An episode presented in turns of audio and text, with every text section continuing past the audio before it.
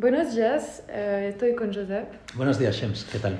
Muy bien, gracias. Eh, hay una sentencia que nos ha parecido muy interesante y pues hablaremos de, de esta sentencia, la 4380-2020 del 14 de septiembre de 2021 del Tribunal Superior de Justicia de Cataluña.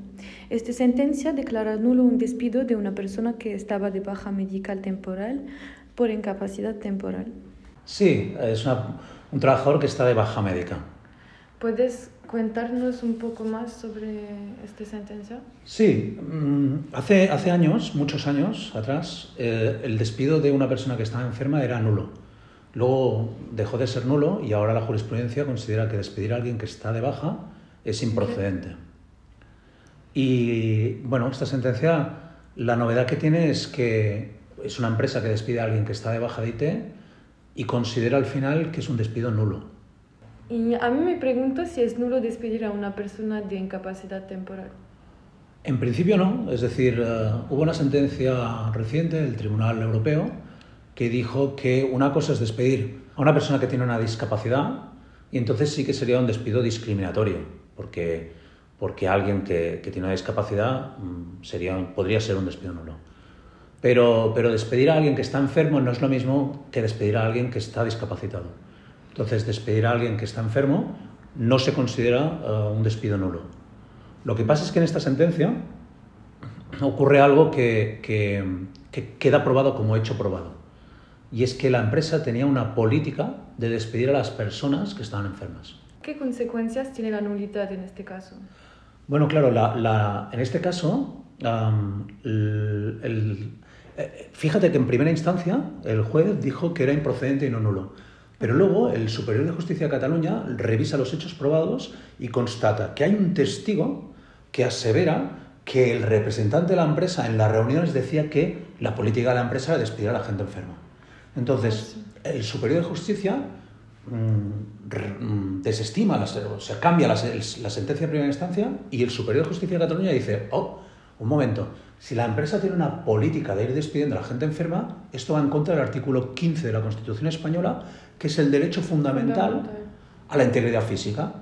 Claro, en realidad, si la empresa, todo el mundo tiene derecho a caer enfermo y tiene... Pero claro, entonces, si, si, si utiliza la empresa la amenaza de despedir a alguien por coger la baja, va en contra de su integridad física. Y agarrándose a ese concepto, considera que es nulo. Y, y, la consecuencia es que, como es nulo, hay una vulneración de un derecho fundamental y el, y el Superior de Justicia lo que hace es conceder una indemnización de daños y perjuicios al trabajador, que en este caso subía a unos 18.000 euros. Ok, por daño moral. Por daño moral, por haberse vulnerado su derecho fundamental a la, a la integridad física. ¿Qué recomendarías a tus clientes en caso de bajas reiteradas de incapacidad temporal? Bueno, en primer lugar, lo que recomendaría es no tener una política, no tener una política que por sistema se vaya despidiendo a las personas que cogen baja. Primero porque yo creo que no es ni ético ni justo, porque todo el mundo tiene derecho a coger una, una baja. Y si la tiene la empresa, pues lo que no recomiendo es que la haga pública porque un testigo puede aseverar sin ningún lugar a dudas, y así ha pasado en esta sentencia, pues que haya esa política. Y en segundo lugar, lo que, lo que yo siempre aconsejo es que las cartas de despido tengan contenido, tengan tengan realmente hechos de por qué se les despide. Una carta eh, sin hechos eh, da lugar a muchas interpretaciones. Entonces, cuando una carta de un despido lleva una serie de hechos, al final acabas discutiendo esos hechos. Pero si lo que se discute al final es si la empresa tiene una política, pues, pues bueno, eso ya puede... No es jurisprudencia la sentencia del Superior de Justicia, pero es un antecedente y el Supremo puede acabar uh, confirmando esta, esta, esta valoración como una jurisprudencia. Es decir, que es un, proced, es un procedente, puede ser un precedente esta sentencia en cuanto a que si se prueba que la empresa tiene una, una política de ir despidiendo a los trabajadores por razón de la enfermedad, pues pueden ser nulos esos despidos. Lo que recomendaría es hacer una buena carta de despido, eso siempre se recomienda, poner okay. los hechos en la carta. Okay. Gracias, Josep. Muchas gracias, James. Hasta la próxima.